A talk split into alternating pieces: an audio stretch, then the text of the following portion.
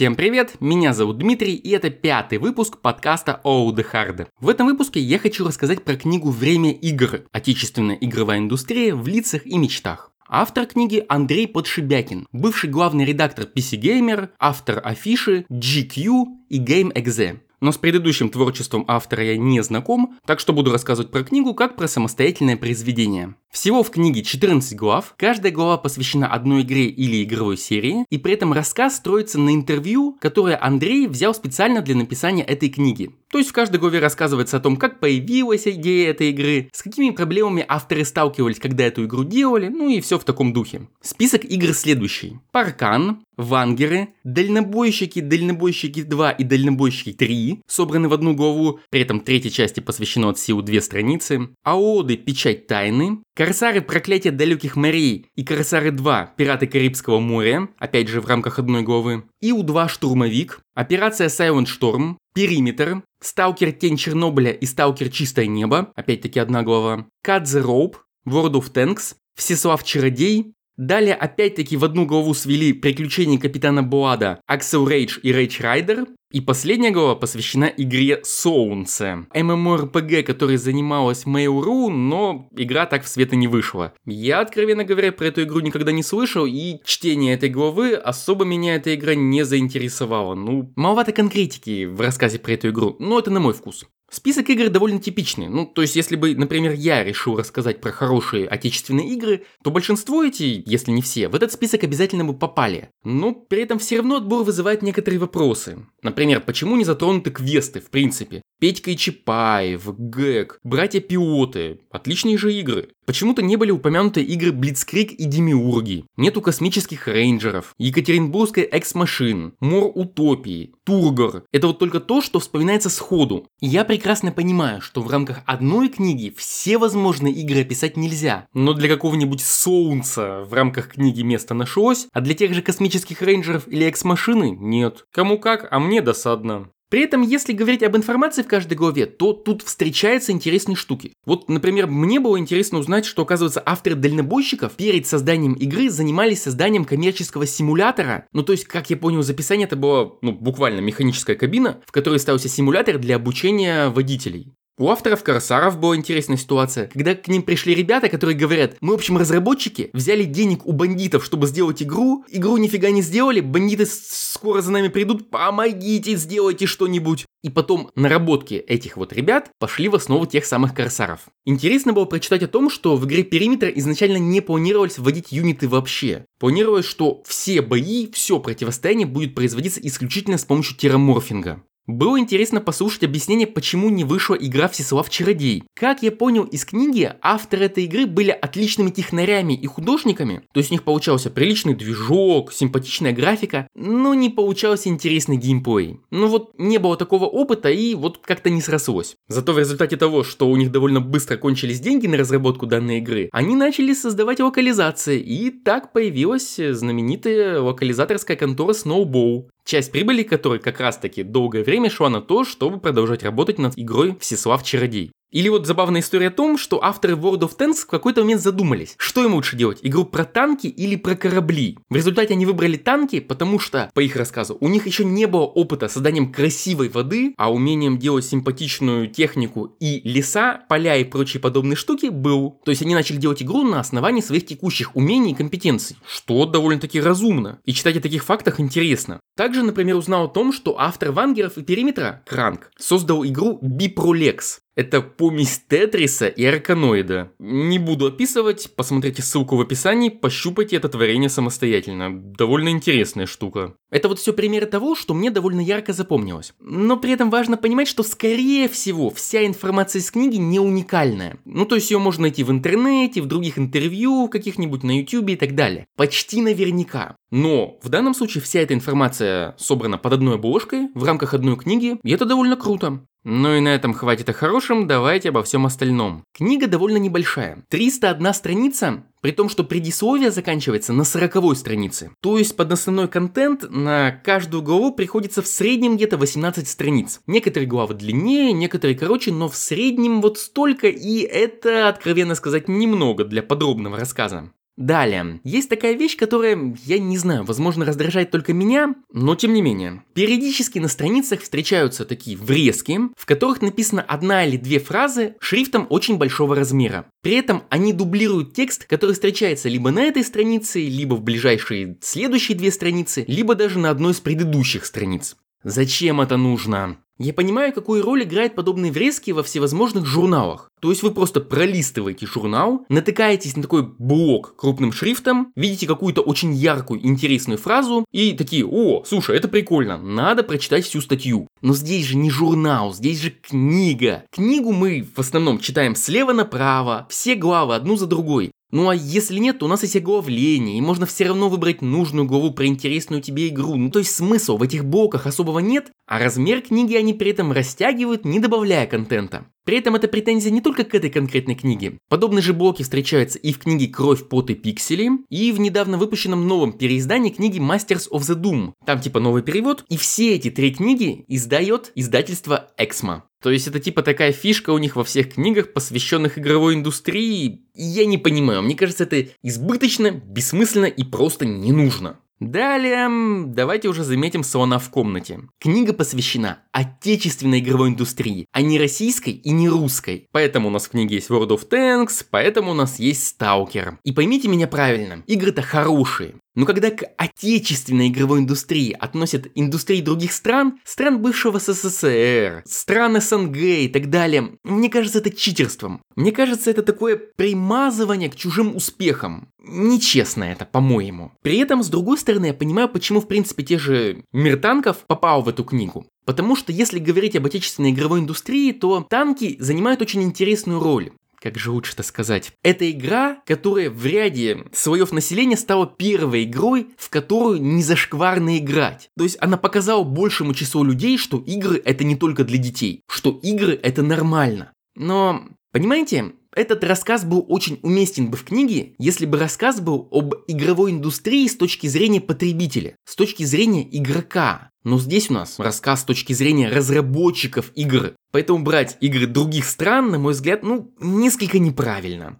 А теперь к самому печальному. В книге встречается очень много моментов, которые я вот читаю и не понимаю. То ли автор просто не был в курсе и поэтому написал факты, которые не соответствуют истине, то ли он их специально исказил, чтобы сильнее продвинуть идею, какая же у нас офигенная отечественная игровая индустрия. Как же мы круто умеем делать игры, круче всех в мире либо автор сформулировал несколько кривовато фразу в результате, что я ее понял неправильно. Вот сейчас я несколько таких примеров приведу, но вот этот вот перекос по мере чтения книги мне лично очень чувствуется. Поехали. Глава про игру Паркан. Цитирую. Надо заметить, что синтез жанров в играх того времени почти не практиковался. Существовали эксперименты на стыках двух механик, но никогда трех и более.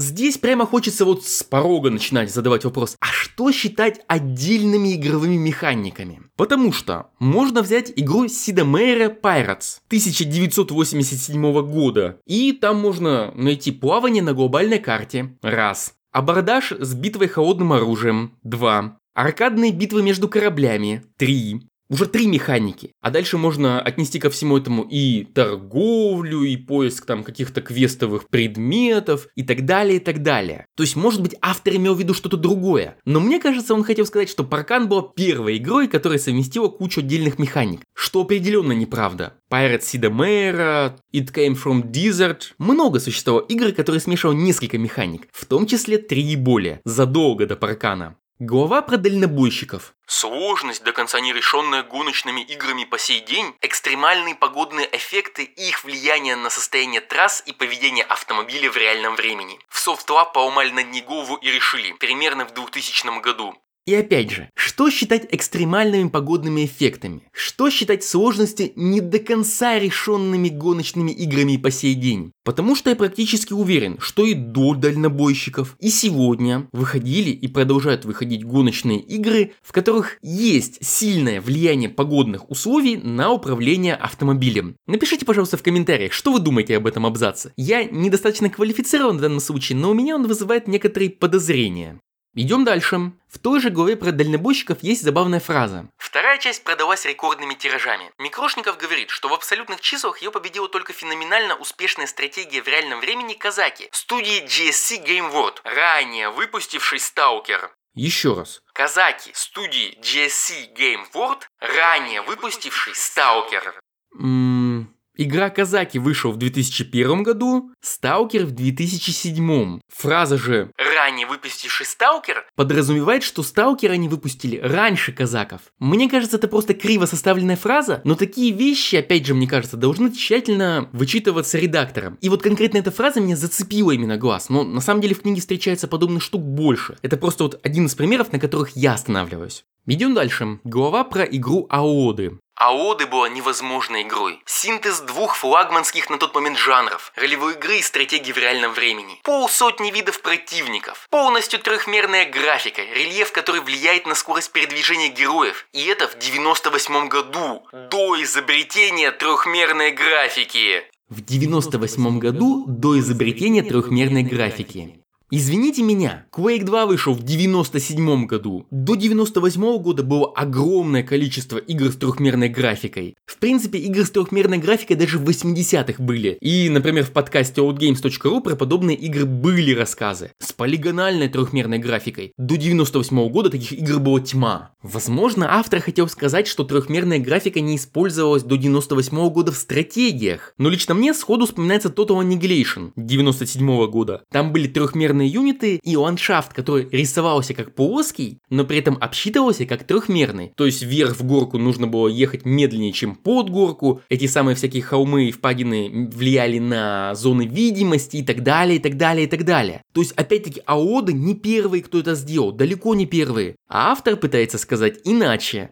Идем дальше. Медекс вспоминает, в EU2 можно было играть онлайн даже без выделенного сервера. Достаточно было стать сервером машины игрока и передать координаты этой машины другим игрокам. Да, кто-то из западных разработчиков говорил, что так будет в их игре, но не получилось, просто не смогли реализовать. А у нас было уже при выходе игры все это даже отлажено. Э, сетевая игра без выделенного сервера встречалась очень-очень-очень часто до игры ИУ-2 Штурмовик. Более того, по-моему, игра без выделенного сервера тогда была скорее мейнстримом, когда один игрок одновременно был и клиентом, и основным сервером для остальных игроков. Так что, опять-таки, что означает эта фраза? Может быть, имелось в виду, что это не было нормой в авиасимуляторах? Возможно, но опять же, на мой взгляд, фраза в таком случае сформулирована несколько недостаточно четко, недостаточно однозначно. И снова из головы про ИУ-2 штурмовик. Был и так называемый кооперативный режим, тоже вошедший в индустрию в большую моду полтора-два десятилетия спустя. Полтора-два десятилетия спустя кооперативный режим вошел в моду. Ну, начнем, пожалуй, с того, что кооперативный режим был нормой в очень многих играх до этого, особенно в шутерах. А на тему того, стал ли он действительно модным, по-моему, мода на него в очередной раз пришла с выходом игры Left 4 Dead. Это 2008 год. И у 2 в штурмовик это 2001 год. То есть даже если считать, что до Left 4 Dead 1 кооператив не был действительно модным, то есть он был в играх, но не был модным, то это все равно не полтора-два десятилетия спустя, а меньше, чем через десятилетие. Опять-таки, фраза, по-моему, выстроена так, чтобы вознести наши игры выше, чем они есть. Обратите внимание, ИУ-2 Штурмовик офигенная игра, она развивалась и многократно переиздавалась вполне заслуженно. Но зачем пытаться и так хорошим играм какие-то дополнительные бонусы накидывать, которыми они на самом деле не обладали? Я не понимаю. Если у тебя есть что-то, о чем ты можешь сказать что-то хорошее, скажи об этом хорошее, то, что есть. Не дописывай, не приписывай чего-то нового хорошего. Это выглядит странно. И опять же, из конца главы ИУ-2 штурмовик. К концу 2000-х человек, у которого дома был джойстик, был огромной редкостью. Я не знаю, почему так произошло. За 10 лет до этого, как ты помнишь, джойстик был, как сейчас, мышка. В начале 2000-х джойстики дома были так же распространены, как и мышки. Вы знаете, возможно, это было написано даже не намеренно. Возможно, это такое искаженное восприятие, когда ты э, воспринимаешь свое окружение как норму. То есть в моем окружении джойстик был, возможно, у одного человека, что в школе, что в институте, может быть, у двоих. Я имею в виду именно авиационный джойстик, ну, то есть ручку, а не геймпад. Потому что здесь все-таки глава про Ил-2 штурмовик. А у авторов может быть наоборот. Может быть, у каждого первого его коллеги, знакомого друга, приятеля и так далее был будет джойстик дома, распространен так же, как и мышка. Но мне кажется, в среднем по стране это было ну совсем не так. У меня нет статистики, но я предполагаю это потому, что мышка была у всех, потому что современные операционные системы требуют мышку для удобного использования. А джойстик это все-таки дополнительный аксессуар, который нужен только для игр Сегодня-то геймпады не у каждого дома есть, хотя у многих, хочу обратить внимание. Но вот джойстики, что тогда, что сейчас, мне кажется, только у действительно хардкорных игроков, которые очень любят именно всевозможные леталки и симуляторы. Так что, повторюсь, фраза опять-таки немного странная. Идем дальше. Глава про Сталкер. Дело в том, что первым проектом GSC стал неофициальный ремейк и заодно сиквел Warcraft под названием Warcraft 2000 Nuclear Epidemic, появившийся на жестких дисках и мониторах России и СНГ в 98 году. Для таких вещей в то время существовал термин «тотальная конверсия», абсолютно непредставимый в сегодняшних реалиях игровой индустрии. Эм, что? Начнем, пожалуй, с того, что нет. Warcraft 2000 это не тотальная конверсия. Тотальной конверсией называют ситуацию, когда для игры сделали мод, который заменяет все или почти все ресурсы оригинала. Или, в крайнем случае, частично переиспользующий ресурсы оригинала, но превращающий его в другую игру именно в плане геймплея. То есть при желании можно было, например, назвать Counter-Strike тотальной конверсией Half-Life. Или есть вот такой не очень известный мод для Дума под названием Hacks, который добавляет всякое разрушающееся окружение, меняет спрайты всех врагов, спрайты оружия, все уровни, уровни, звуки, музыку, но при этом он является тотальной конверсией, потому что ставится на Doom в качестве мода, что не мешало авторам этого мода продавать его как коммерческий продукт. Warcraft 2000 сделала прямо противоположное. Она была создана на собственном движке, в который перекочевали ресурсы из другой игры, из оригинального Warcraft 2. Это игра по мотивам с ресурсами из другой игры. Это не тотальная конверсия вообще никак. Вообще никак. Кроме того, что сказать, что тотальная конверсия абсолютно непредставима в сегодняшних реалиях игровой индустрии, да нет, моды для игр, которые очень многое переделывают и может быть даже все, встречаются сегодня повсеместно. Та же Dota выросла именно из тотальной конверсии. Я не могу сказать, что таких вещей действительно много, но они не являются непредставимыми. Они есть. Я не понимаю, как можно было всерьез вообще написать этот абзац. Более того, страницей позже пишется. Не очень легальная тотальная конверсия про ядерных орков пользовалась едва ли не большей популярностью, чем исходная игра от Blizzard. Что? У меня, конечно, нет статистики, но сказать, что вот эта вот игра по мотивам Warcraft 2000 пользовалась больше популярностью, чем Warcraft 2, я практически уверен, что оригинал все-таки пользовался больше популярностью. Говоря такие вещи, мне бы очень хотелось, чтобы автор сослался хотя бы на что-то, потому что оно звучит несколько, ну, сомнительно. Идем дальше. Из головы про сталкер. Внутренний плагин DSC Game World напрямую преобразовывал фотографии Припяти и окрестностей в составные части уровня, минуя звено в виде человеческой интерпретации.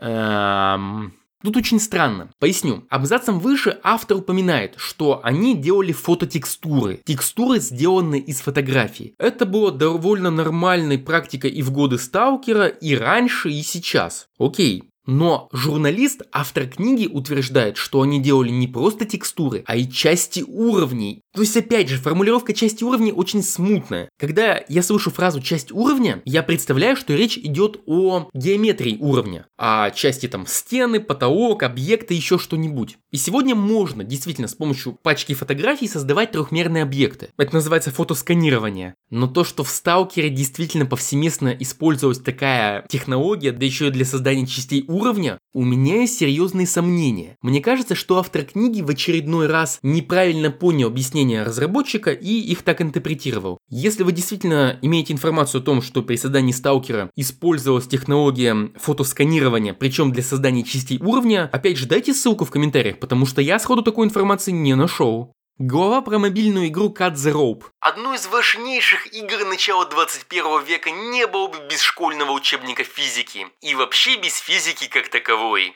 Ну, возможно, это такой юмор, такой вот пафосный юмор, ладно. Я просто не понимаю этого юмора, предположим. Но одной из важнейших игр начала 21 века, мобильная игра Cut the Rope, Не поймите меня неправильно, игра офигенная. По-моему, сейчас это даже не игра, а серия игр. Дизайн, геймплей, там внешний вид, все замечательно. Но называть это одной из важнейших игр начала 21 века. Мне кажется, подобное заявление неплохо бы подтвердить какой-то аргументацией, объяснением, почему автор считает эту игру одной из важнейших игр начала 21 века. Понятно, что это все субъективно, но даже на мобилках была такая игра, как Angry Birds. Она была гораздо более популярной игрой, более популярной игровой франшизой. Про нее знает на порядок больше людей, наверное, чем про Cut the Rope. То есть, если ты называешь игру одной из важнейших, пожалуйста, потрать хотя бы полстранички с объяснением критериев попадания в этот самый список важнейших игр. Потому что, мне кажется, это какой-то перебор. Игра замечательная, попала в топы совершенно заслуженно, но одна из важнейших. По-моему, автор перестарался.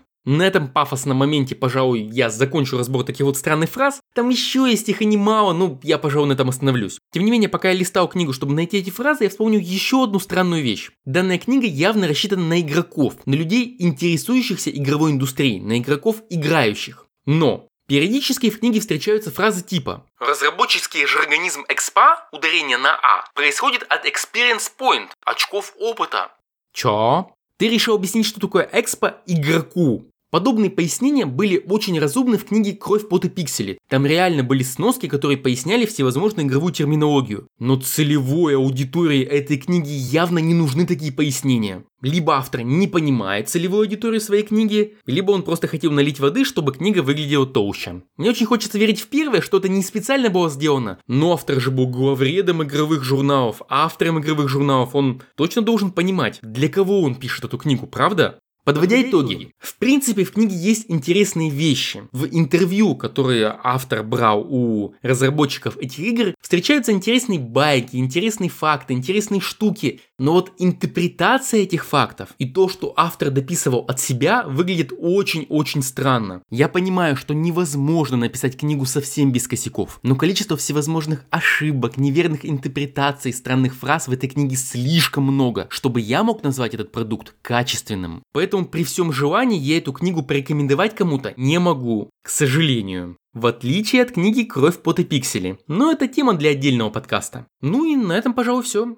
Если вам понравилось то, что вы услышали, пожалуйста, не поленитесь поставить оценку данному подкасту в iTunes или в том месте, в котором вы его слушали. Если вам есть чем дополнить рассказ или где-нибудь поспорить по поводу того, что я сказал, то добро пожаловать в комментарии. А если вы слушаете подкаст в том месте, в котором комментарий нет, то смотрите в описании, там есть ссылка на всевозможные места, где его можно будет обсудить. Но пока, спасибо за внимание и до скорой встречи. Пока!